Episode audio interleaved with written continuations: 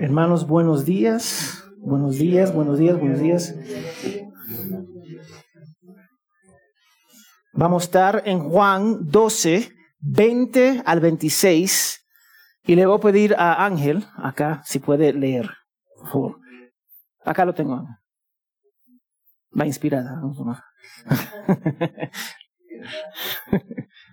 Oh, no,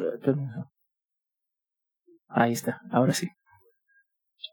Juan 12, 20 al 26. Correcto. Dice así la palabra del Señor. Había unos griegos entre los que subían a adorar en la fiesta. Estos fueron a Felipe, que era de Bethsaida, de Galilea, y le rogaban, Señor, queremos ver a Jesús. Felipe fue y se lo dijo a Andrés. Andrés y Felipe fueron y se lo dijeron a Jesús. Jesús respondió, ha llegado la hora para que el Hijo del Hombre sea glorificado. En verdad les digo que si el grano de trigo no cae en tierra y muere, se queda solo. Pero si muere, produce mucho fruto.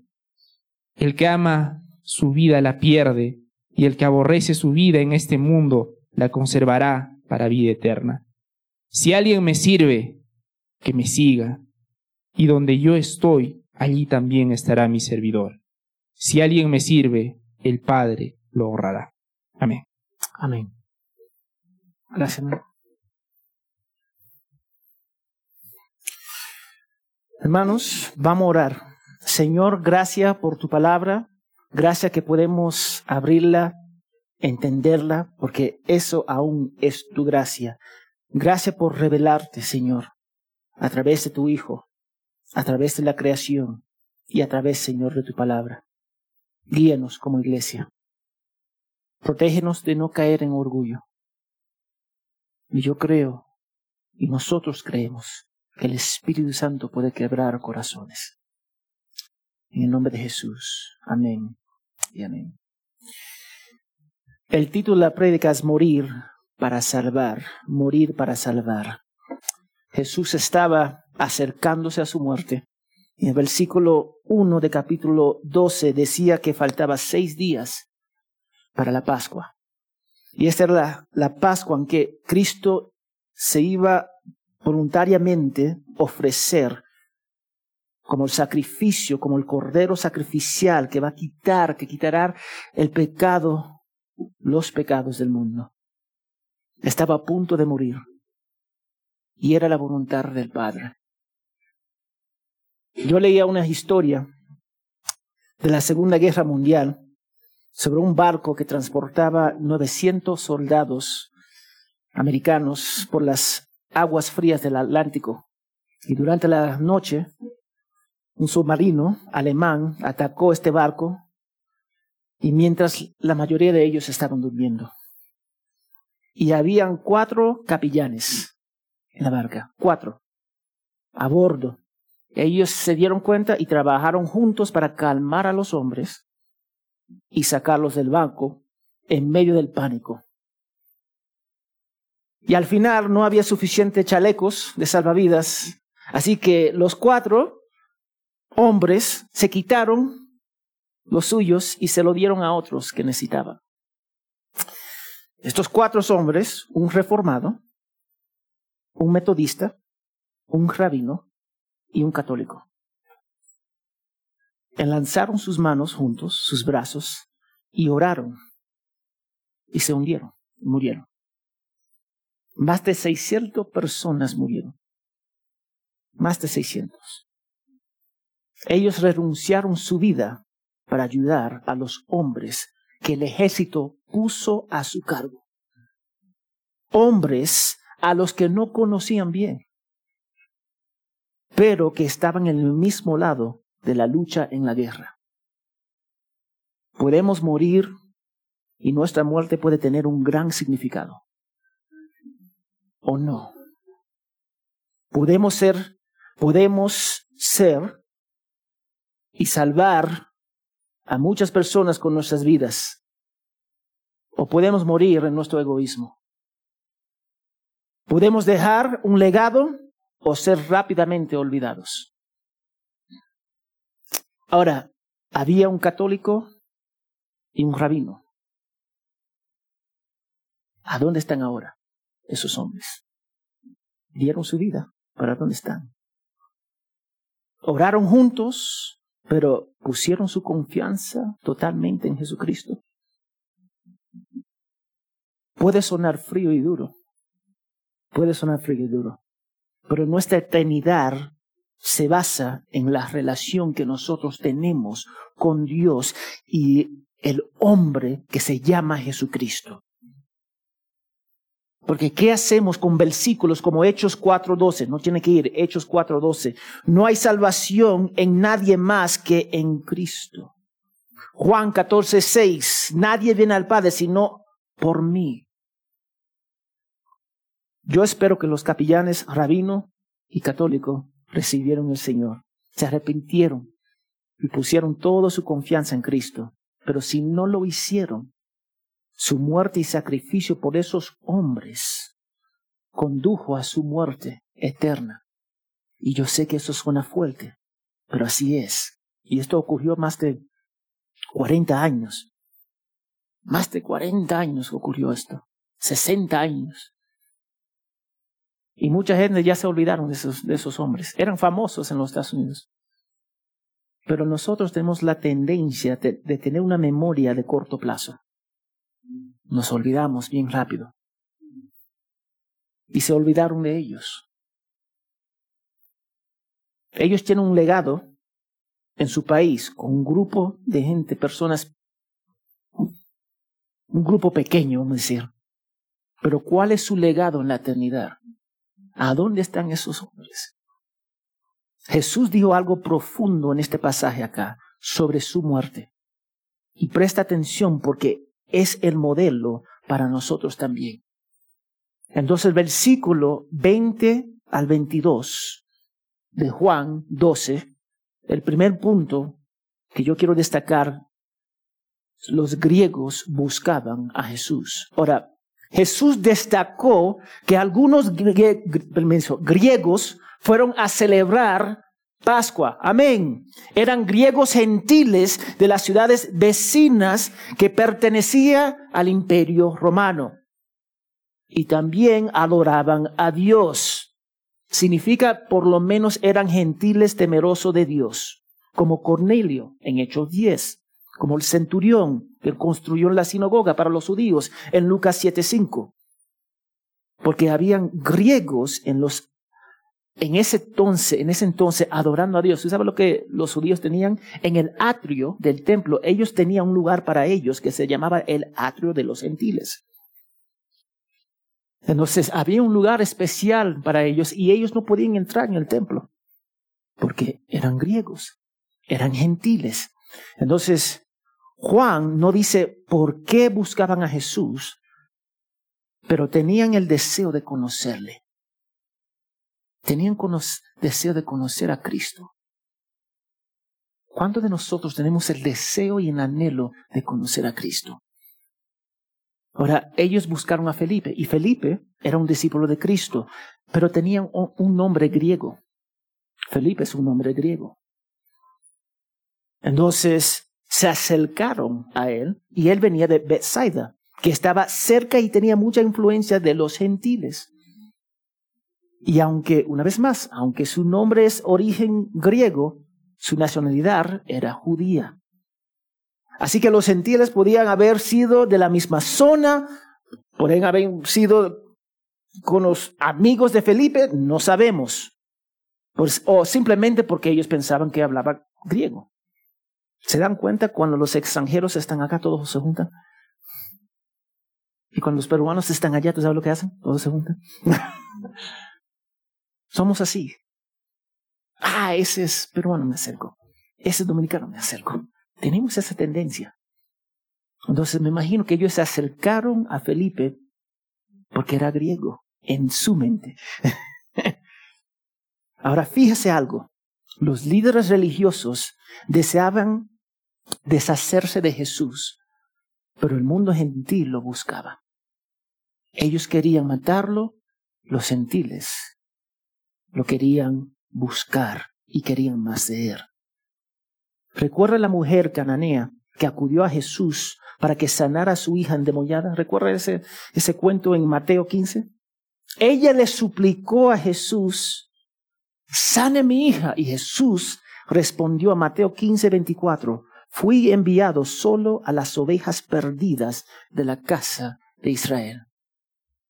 Y luego dijo en versículo 26, no está bien tomar el pan de los hijos y echárselo a los pejos.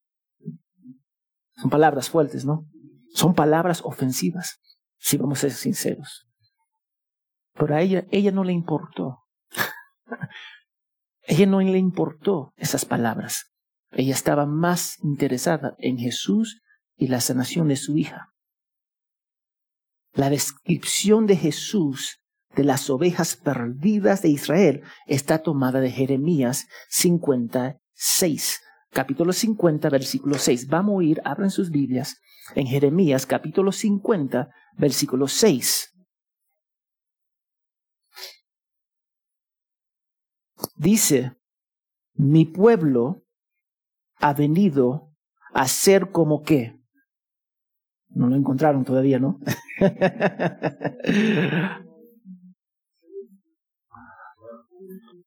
Capítulo 50, versículo 6.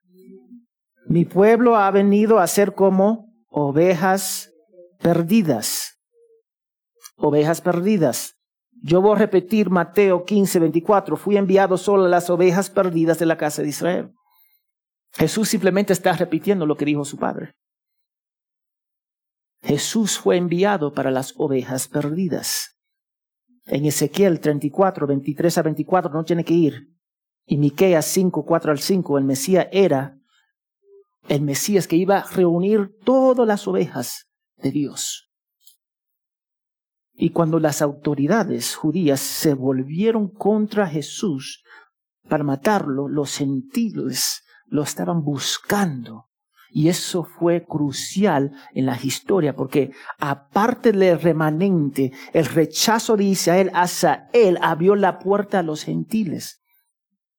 Y muchos de nosotros no, sobrepasamos ese punto.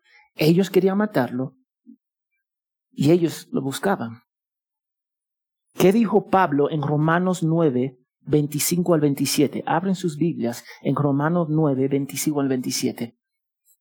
Y cuando lo tengan, digan amén. Dice la palabra de Dios. Romanos 9, disculpa, 25 al 27. Dice la palabra de Dios, como también decía Oseas, a los que no eran mi pueblo llamaré mi pueblo, y al que no era amada, amada mía, y pasaré en el lugar donde se le dijo, ustedes no son mi pueblo, allí serán llamados hijos del Dios viviente. Isaías también exclama en cuanto a Israel, aunque el número de los hijos de Israel sea como la arena del mar, solo el remanente será salvo. Hay muchos que creyeron en Jesús, amén. Pero la mayoría, en su totalidad, lo rechazaron. Y como Pablo declaró en Romanos 11:25, el endurecimiento parcial de Israel continuará hasta que se ha entrado la plenitud de los gentiles. ¿Quién son gentiles? Todos nosotros. Amén. Nosotros somos gentiles. Así que Felipe tomó su petición, se lo dijo a Andrés y ambos fueron y se lo dijeron a Jesús. Estamos viendo algo bien importante acá. Transición. Israel rechaza, gentiles abrazan. Pero no pueden ser abrazados totalmente. Que me lleva al segundo punto, es la hora. De 24 al 23 a 24, disculpa. Mira lo que dice. Jesús les respondió, he llegado la hora para que el Hijo del Hombre sea glorificado. Juan nunca nos dijo si él se reunió con los griegos, pero su búsqueda fue una transición significativa. Jesús respondió diciendo, he llegado la hora de que el Hijo del Hombre sea glorificado. Yo creo que ustedes vean esto. Hay siete referencias a la hora de Jesús. 2.4, 4.21, 7.23, 8.20. Y estos cuatro, no es la hora. Jesús dice, no es la hora. A partir de este versículo, versículo 23, Jesús dijo por la primera vez que había llegado la hora.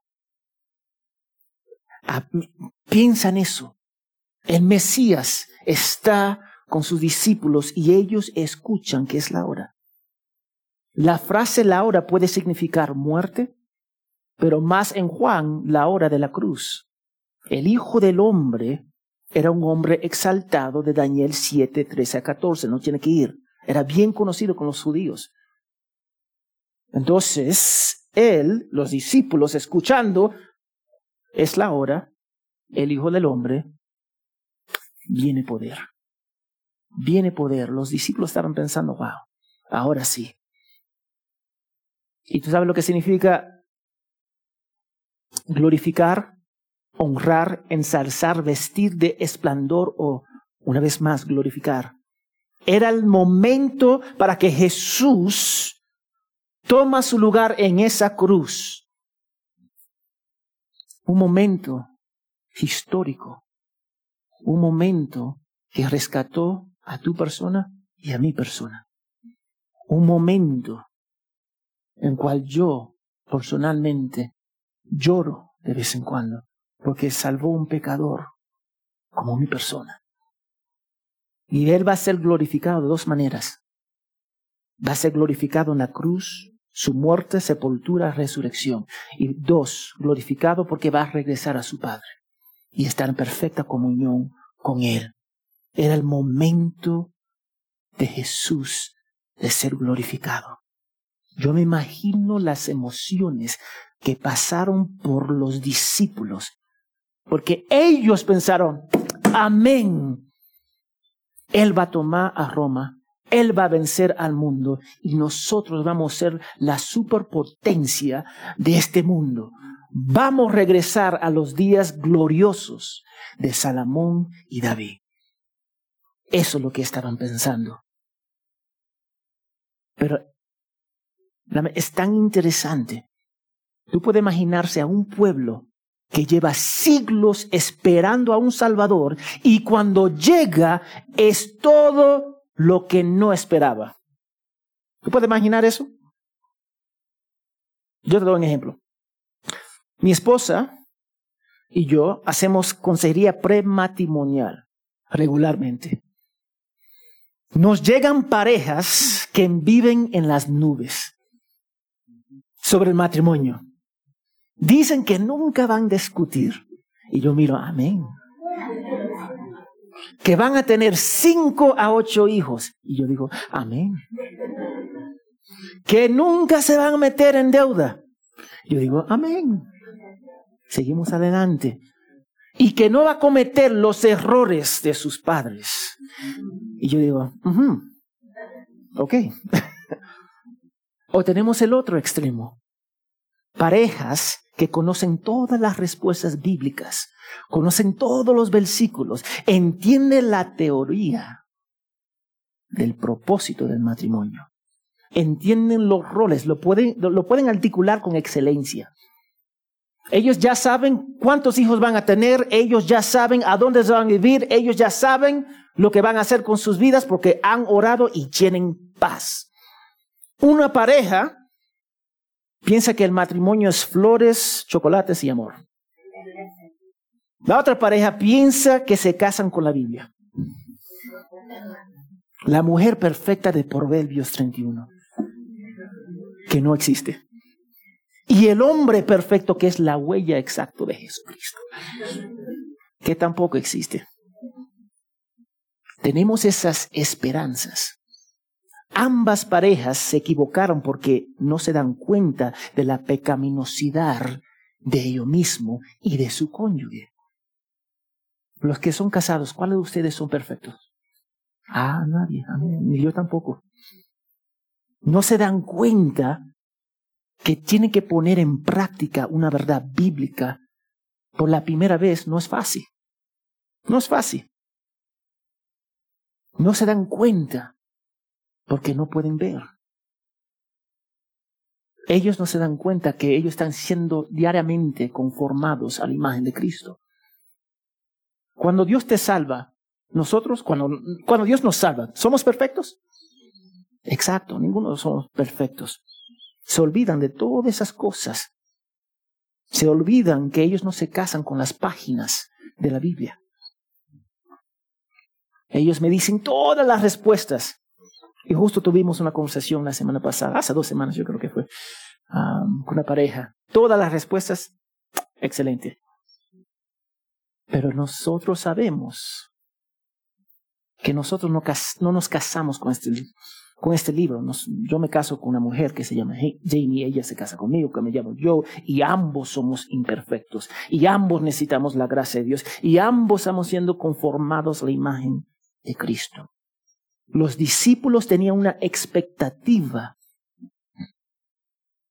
que no estaba fundada en los caminos de Dios, sino en su entendimiento. Y nosotros hacemos lo mismo. Pensamos que cuando oramos a Dios, Él nos va a responder como nosotros queremos al toque. Y cuando no pasa, nos enojamos. Oramos por nuestros familiares y pensamos, vamos a predicar el Evangelio, se van a arrepentir, van a ir a la iglesia. Nunca es así. Y no leemos las historias como Pedro que negó a Jesús tres veces, tocó ese fondo para descansar más en Dios y menos en su persona. No podemos verlo. Entonces Jesús le dio una ilustración de cómo será glorificado en versículo 24. Y recuerda, los griegos querían verle, pero para que pudieran tener una verdadera comunión con Jesús, Él tenía que morir. Él tenía que morir. Si Él no muere, no iban a tener comunión con Él. Ahora, vamos a pensarlo en términos humanos. Nosotros podemos tener una relación con una persona, el sexo opuesto. Podemos vivir juntos, podemos tener una vida de matrimonio, pero no casarnos. Ellos no podían tener una relación con Dios hasta que Él muera. El Evangelio no se limitó a Israel, y gracias a Dios por eso, porque cuando ellos lo rechazaron, cuando ellos rechazaron a su Mesías y Él murió y resucitó, fue ofrecido a nosotros. Yo soy aceptado porque ellos rechazaron. Y yo le doy gracias por su rechazo. Pero yo, yo sé que también Dios va a salvar mucho de ellos. Porque así lo dice en la palabra de Dios. A través de su fe en Jesucristo. Jesús dijo, en verdad, en verdad, en 24. En verdad les digo, en realidad en griego es en verdad, en verdad. Les digo que si un grano de trigo no cae en la tierra y muere, se queda solo, pero si muere, produce mucho fruto. Arcis Pro lo declaró así. Él dijo, siempre que leemos en el texto de las escrituras a nuestro Señor, dando una declaración, que está predecida por el doble amén, amén, en español es el verdad, en verdad, es el momento de prestar mucha atención y estar listo para dar una respuesta con un doble amén a la misma. Él dice amén para indicar una verdad divina y nosotros también decimos amén para recibir la verdad y someternos a ella. Él está diciendo amén, amén. Él va a decir una verdad divina y nosotros tenemos que someternos a esa verdad. No tenemos la opción. Y él dijo, al igual que un grano de trigo muere cuando se planta, pero luego produce muchos frutos cuando brota. La muerte de Jesús produjo y sigue produciendo una cosecha de personas a través de la fe en Él en el mundo. Y le doy gracias, Señor, por eso, incluyendo al remanente de Israel y todos los gentiles a través de la historia. Todos nosotros que somos verdaderos discípulos de Jesús, y si somos verdaderos discípulos, somos los frutos de Jesús. Y Él tuvo que morir para poder producir frutos de arrepentimiento. Un matrimonio no funciona cuando hay egoísmo, ¿sí o no? No funciona. Jesús nos mostró el modelo. Él es el novio y la iglesia es qué? La novia. Él nos mostró el modelo, se sacrificó. ¿Cómo se sacrificó? Murió en esa cruz, en mi lugar. Tú puedes decir tu nombre, pero Él murió en mi lugar. Y nadie me puede quitar eso. Ellos me pueden quitar mi familia, toda la posición y sacar todo el dinero de mi, de mi banco. Pero nadie me puede arrebatar la mano de mi Señor. Pero a veces apreciamos más esas cosas que lo que tenemos acá adentro. Y lo mostramos con nuestras vidas. Entonces Él nos dejó un modelo, nuestro modelo como discípulos. Versículo 25 y 26. Jesús, dando a su vida, provee un modelo para todos los discípulos. En ese entonces y hoy en día. Él dijo en versículo 25, quien ama su vida, ¿la qué? La pierde. Y quien odia su vida en este mundo, la ganará para la vida eterna. Amén. Y muchos dicen amén. Hay muchas iglesias que predican y dicen de este pasaje. Y muchos dicen amén, pero sus vidas dicen no. Este dicho acá es un modismo, que es una expresión que tiene un significado distinto que la palabra comunica.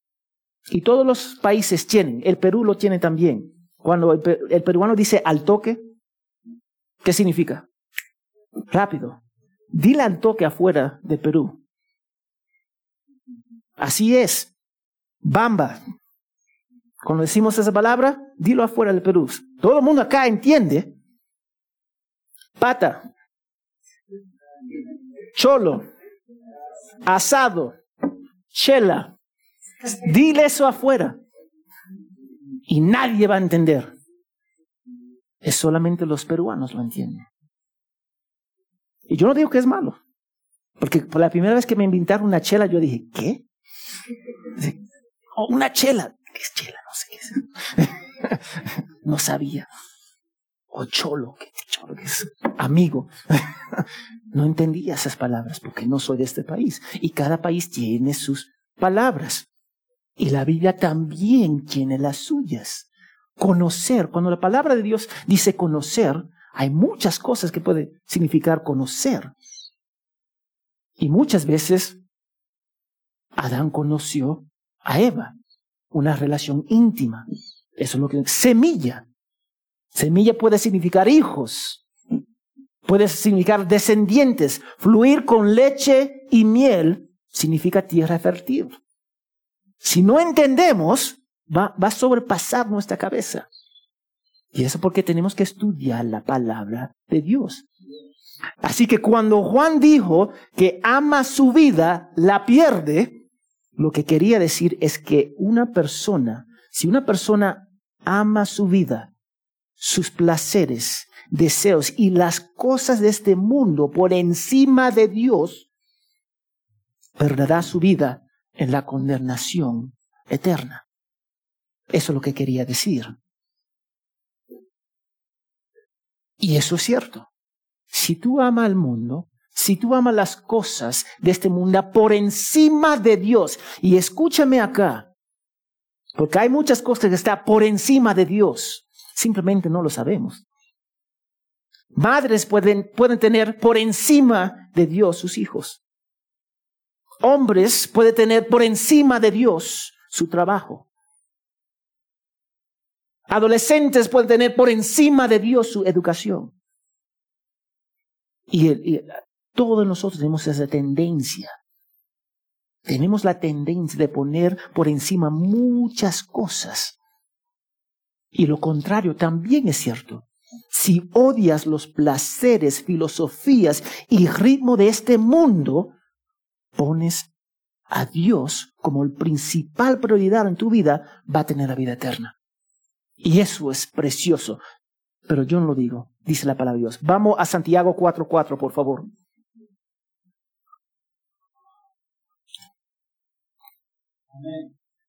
Santiago 4.4. Amén. Oh almas adúlteras. Uh, suena fuerte. ¿No saben ustedes que la amistad del mundo es enemistar hacia Dios? Por lo tanto, el que quiere ser amigo del mundo se constituye ¿qué? ¿Qué significa enemigo? Enemigo, eso es lo que significa. Nosotros sabemos lo que significa enemigo. Primero de Juan 2.15, por favor. Primera de Juan 2.15.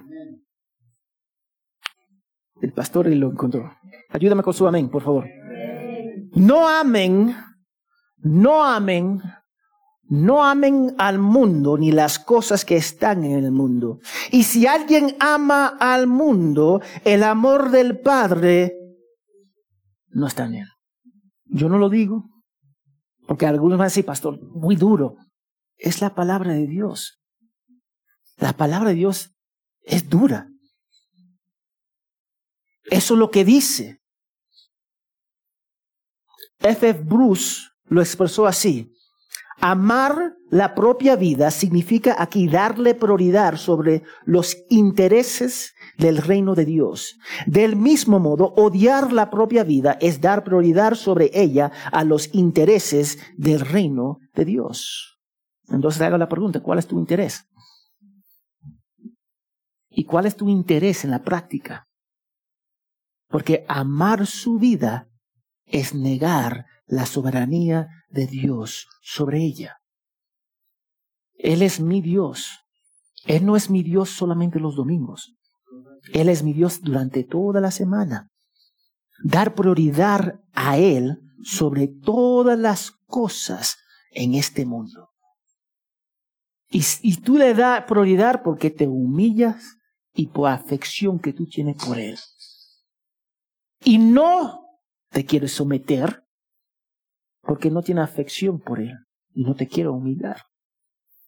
Entonces Jesús es, Él explica con una declaración absoluta en versículo 26, cuando dijo, si alguien me sirve, que me siga. Suena sencillo, ¿no? Suena sencillo. Matrimonio, la palabra suena sencillo. No es fácil. La universidad suena sencillo. No es fácil. El trabajo suena sencillo. No es fácil. Él dice, si alguien me sirve, que me siga. Dios no solamente nos da la salvación en Cristo, pero también el propósito y la dirección en nuestras vidas renovadas. Muchos de nosotros queremos la salvación, pero no queremos el propósito. Muchos de nosotros queremos la salvación, pero no queremos someternos. Y eso no es bíblico. Tú tienes que odiar a tu vida.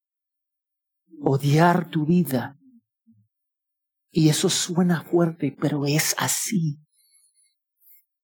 Recuerda la palabra de Jesús en Mateo 16, 24. Anótalo, no tiene que ir. Mateo 16, 24. Si alguno quiere venir en pos de mí, niégase a sí mismo, toma su cruz y sígame. Otra vez la palabra, sígame. Sígame. Podemos hablar bonito, pero cuando viene a nuestro caminar, ahí se va a revelar quién es quién. Sígame, dice él. Sígame. Si usted odia su vida en este mundo, la negará por amor a Cristo. Y Jesús estaba diciendo a sus discípulos lo que debían hacer para odiar sus vidas y conservar la vida eterna. Negarse. Tiene que negarse. Y la gente va a decir, no, no quiero. No quiero. A mí me encanta ABCD. No queremos negar porque amamos a este mundo. Cada discípulo tiene que servir a Jesús sobre todas las cosas. Y ahí acá, acá está la lucha. Él tiene que ser la prioridad, pero muchas veces no es la prioridad en su vida. ¿Y cómo se muestra? En cómo camina. Hay muchos que dicen, yo soy creyente, yo creo en Jesús, yo amo a Dios, pero vive como tú quieres vivir. Entonces, tú estás diciendo tú amas a Dios, pero tu vida está gritando que tú lo odias. Son palabras fuertes, pero yo quiero que tú lo sientas en su corazón. Porque no se trata acá que ustedes se sientan cómodos. Yo quiero que ustedes se someten a Jesucristo y su palabra, no a mi persona, a Cristo. Porque yo sé si ustedes se someten a Cristo, las cosas van a caer en su lugar. Pero nos cuesta. Suena, suena extremo para decir, sígame, niégate a ti mismo. Pero Jesús mismo lo dice. Vamos a Mateo 10. Mateo 10, 37 al 39. Dice, el que ama al padre o a la madre más que a mí, no es que, no es digno de mí. El que ama al hijo o a la hija más que a mí, ¿qué dice? No es digno de mí. El que no toma su cruz y sigue en pos de mí, ¿qué dice? No es digno de mí. El que ha hallado su vida la perderá. Y, y el que ha perdido su vida por mi causa la hallará. Yo quiero que ustedes vean, hay un mandato en versículo 26. Mira, si alguien me sirve, que me siga. Y donde yo estoy, allí también estará mi servidor estará mi servidor. Y alguien, y si alguien me sirve, el Padre lo que honrará. ¿Usted sabe cuál es el mandato en el versículo 26? Sígame. Es un orden. y suena fuerte. Porque cuando nosotros decimos sígame, normalmente acá en Latinoamérica queremos un por favor. Por favor, sígame. Por favor, sígueme, por favor. Es como, ah, por favor, me puedes seguir. Como, no hay mucha confianza. Jesús dice plana y claro y pelado, sígueme. Y después empieza a caminar. Porque Él espera una devoción total de sus servidores. Servir a Jesús es poner su vida por encima de la nuestra. Lo voy a repetir. Servir a Jesús es poner su vida por encima de la nuestra. Y muchos de nosotros no queremos hacer eso. No queremos negarnos a nosotros mismos. Vamos a 1 de Pedro 2.21, por favor.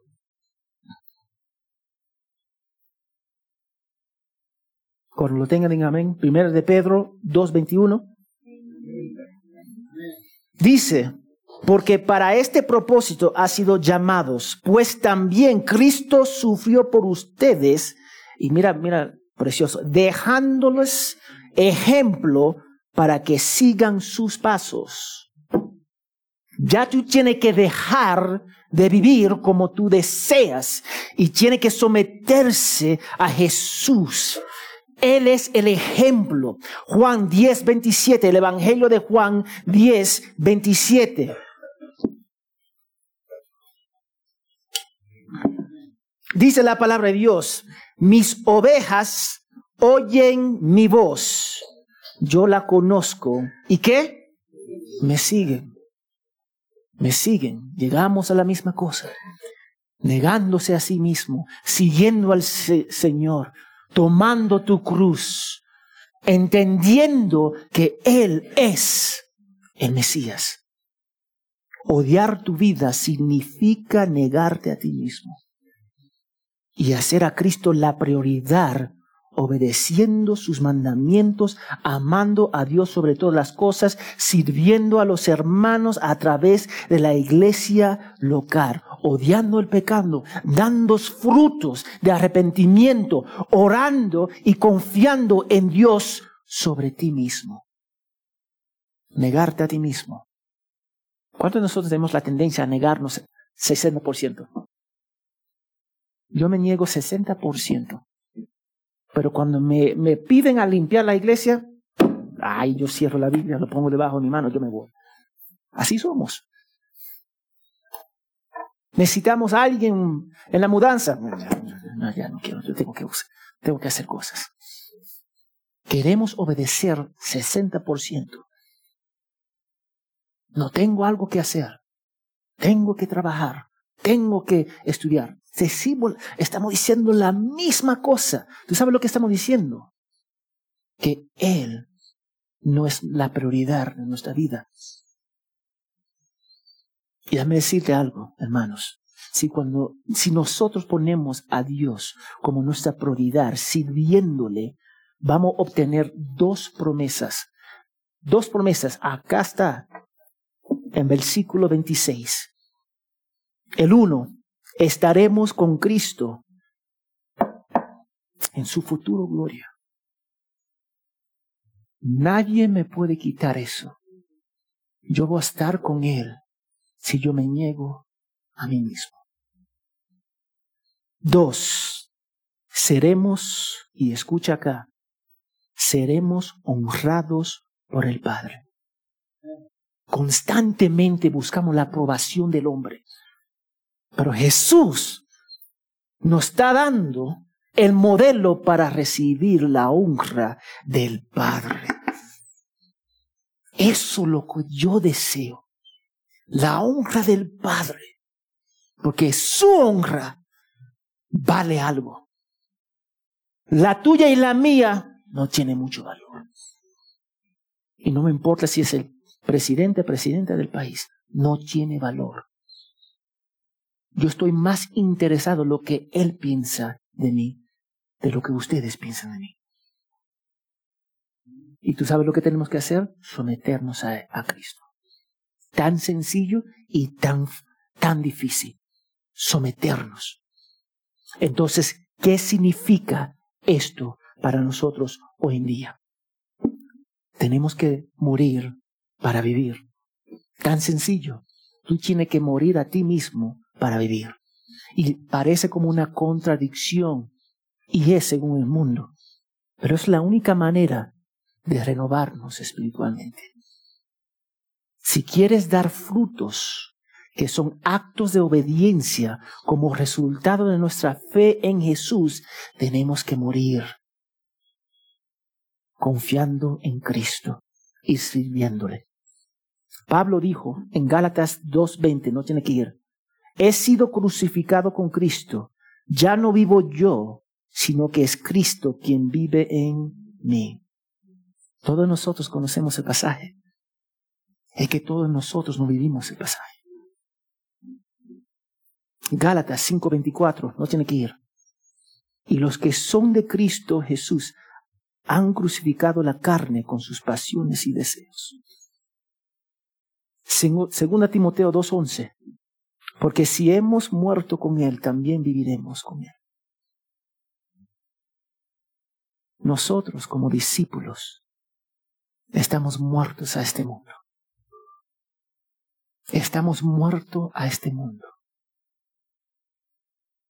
Pregúntate, ¿estoy muerto a este mundo? ¿Estoy muerto a este mundo? ¿O todavía no? Todo nuestro propósito debería ser servir a Cristo. Él murió por nosotros. Nosotros le servimos y le seguimos, tal cual como Él dice. Y no vamos a ser lo más popular. Y yo no estoy diciendo que tenemos que negar nuestra profesión, el trabajo, los estudios. Yo simplemente estoy diciendo, y la palabra de Dios está diciendo, que esas cosas no pueden venir primero que Dios. Pregúntate, ¿hay algo más importante en tu vida que Dios? Pregúntate. tu reputación, tu dignidad.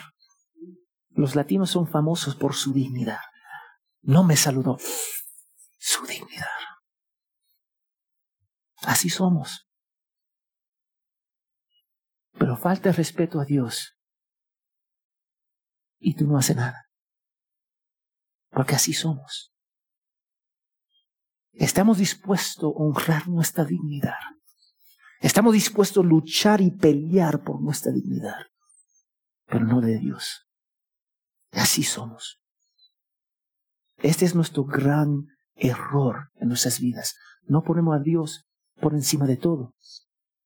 Queremos hacer Dios parte de nuestras vidas. Eso es lo que queremos hacer. Tenerlo como copiloto para dirigirnos de vez en cuando. Así lo queremos.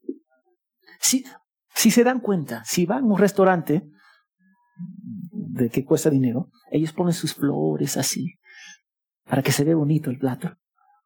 Pero la mayoría de nosotros, ¿qué hacemos con la flores? Así lo hacemos. Así lo hacemos, ¿sí o no? Yo lo hago. Yo te doy otro ejemplo. Cuando, cuando manejo, mi esposa constantemente me está diciendo, cuídate, cuídate, mira, A, B, C, mira, mira, mira, mira, mira, mira, mira, mira. Ella vive asustada agarrando el carro así. Mis hijos pueden testificar. Y el 95% de las veces tengo que ignorarla. Yo voy a ser sincero. Porque ella me hace más nervioso que cualquier otra cosa. Que el carro que está enfrente de mí, del camión que está cerca de mí. Pero 5%, 5 de las veces ella tiene razón. 5% de las veces. Esos 5% puede costar, costar mucho. Así es como tratamos a Dios. Lo ignoramos porque somos el piloto de nuestras vidas. Somos el piloto de nuestras vidas. Y Él es solo el copiloto y entonces nuestras vidas lo reflejan en cómo podemos ignorarlo cuando queremos. Para nosotros, muchos de nosotros, Cristo es el copiloto. Esa garnición que podemos tomar así, poner al costado. Y cuando necesitamos, acá está de nuevo. No puede ser así. Tenemos que morir al yo cada día. Él tiene que ser la prioridad de nuestras vidas. Y nos va a costar mucho. Nos va a costar un montón. Pero es el precio que tenemos que pagar. La vergüenza del mundo. El mundo dándonos la espalda. Pero es el precio que tenemos que pagar y algunos de nuestros hermanos en otros países. Justo estaba hablando con el pastor Eddie el viernes y yo le pregunté, ¿cómo están los hermanos en, en Pakistán? Le pregunté. Y él me dijo, yo estaba teniendo un estudio con ellos y entraron un, un grupo de personas, de musulmanes, y lo mataron en medio de su enseñanza. En algunos países cuesta seguir a Cristo. Acá estamos bien cómodos como piloto de nuestras vidas. Y eso no es la manera en cual Dios ha establecido en este libro. Él no puede ser copiloto. Y para ser copiloto es para decirle a Dios, yo sé más que tú. Porque eso es lo que significa. Yo ignoro muchas cosas, 95% de lo que hace mi esposa. La garnición, esa plata la quito, se lo quito. Yo no quiero esas cosas. La única manera de estar con Cristo y ser honrado por el Padre es amar en Dios por encima de uno mismo. Y cuando eso ocurre, y yo digo cuando eso ocurre en nuestros corazones, toda nuestra vida va a ser transformada. Toda nuestra vida. Tú sabes, yo lucho con algunos de ustedes. Uno porque amo. Para que ustedes vean, si Dios es importante, todo va a encajar. Yo quiero que ustedes amen a Dios sobre todas las cosas. Y después van a dar, van a servir, van a amar a los hermanos. Es porque somos tan egoístas y Dios no es el centro, la prioridad de nuestras vidas. La cultura acá domina. ¿Tú sabes por qué? Cuando si yo no le doy la mano a una, una persona, esa persona va a estar bien ofendida. Pero no está ofendido ofendiendo a Dios. Y así somos. Tenemos que darle a Dios todo. Él tiene que ser el centro de tu corazón. Y si es el centro, todo va a encajar. Es que no lo vemos. No entendemos el concepto. Busca el reino de Dios primero y todo va a ser qué? Añadido. Pasamos la vida buscando el reino mío y esperamos que Dios encaja todo. No funciona así. Si ama tu vida en este mundo, la perderá en la eternidad. Yo vi una imagen hace algunas semanas. Estaba en la tableta o la computadora, me recuerdo. Ahora hay muchos, muchas películas de terror, de personas muertas que están vivos. ¿Lo han visto? Los jóvenes sí lo han visto. Pero habían personas muertas en, la iglesia, pero con sus Biblias. Y yo dije, eso es un buen reflejo de la iglesia. Hay muchos muertos en la vida que caminan, respiran, pero están espiritualmente muertos, pero son bien religiosos. Y el dibujo era con personas, una, dos filas con huecos en su piel. Faltaba pelo, estaban muertos, pero estaban en la iglesia. Eso es lo que yo noté. Y yo dije, así es la iglesia muchas veces. Tú tienes que odiar tu vida. Y si tú odias tu vida, si tú odias este mundo y pone a Dios primero, tú vas a ganar la eternidad. Lo va a ganar. Y si tú quieres dar muchos frutos, debe morir a ti mismo en Cristo y servirle. Recuerda, uno de los capellanes era rabino. ¿Sí o no? Él dio su vida por salvar a muchas personas, pero al final del día, si no se arrepintió, está en el infierno. Y eso suena duro, pero así es. Tú puedes tener dinero, propiedad, poder, fama, dejar un legado acá en este mundo. Por igual tú vas a ir al infierno. Si tú no confías en Dios, si Él no es tu prioridad. Él no puede ser tu copiloto. Escúchame, Él no puede ser tu copiloto. Si tú no crees en Cristo y que Dios no es tu prioridad, toda tu religión es en vano.